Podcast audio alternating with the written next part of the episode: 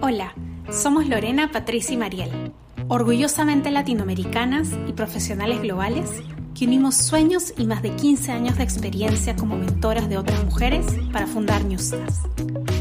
Newstas es una comunidad, un espacio donde nos nutrimos mutuamente para crecer y construir carreras de alto impacto que sean relevantes y vigentes en el futuro del trabajo. ¿Quieres ascender, liderar, cambiar de industria o construir una carrera global? Aquí encontrarás herramientas accionables y dosis de inspiración para ayudarte a conquistar la mejor versión de ti misma. ¿Estás lista? Bienvenida al podcast de Newstas.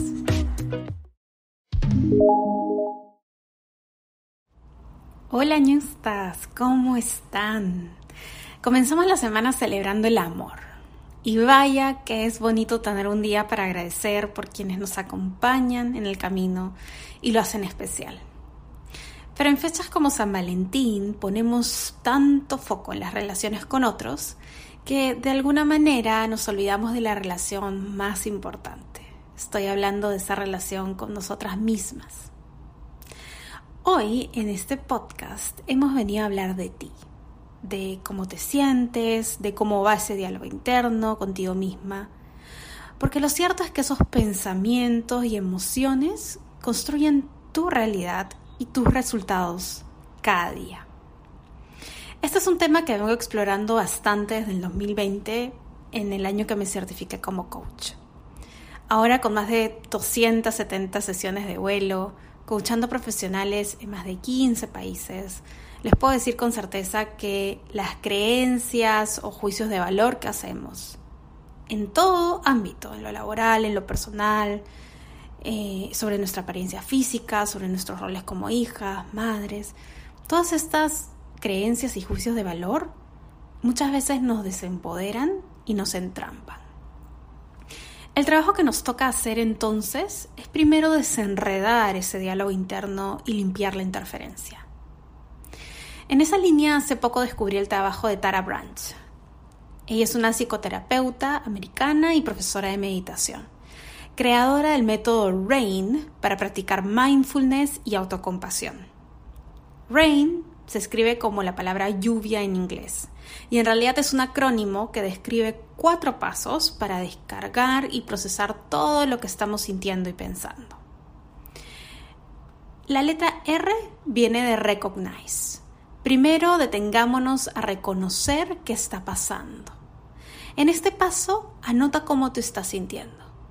Por ejemplo, noto que me estoy sintiendo frustrada. Perfecto. Ya hiciste el paso uno. La segunda letra, A, viene de allow, o darnos permiso para sentir. Este segundo paso consiste en reaccionar con amabilidad, en decirnos, ok, Ñusta, esto es lo que es, es incómodo, pero va a pasar. Y creo que ahí está la clave del asunto, en recordar que esa emoción por más intensa e incómoda que se siente en el presente, no es permanente. Evoluciona, transita. Está ahí para darnos información. Y una vez que la reconocemos, la miramos, la escuchamos, se disipa. La tercera letra o el tercer paso comienza con I de investigate. Aquí nos ponemos curiosas.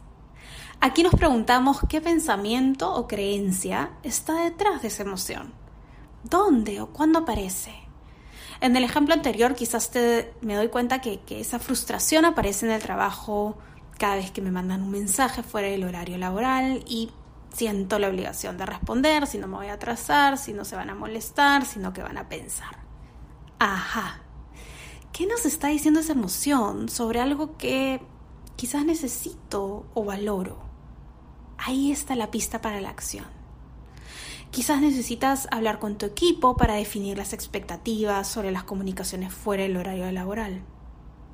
O a cualquier otra idea.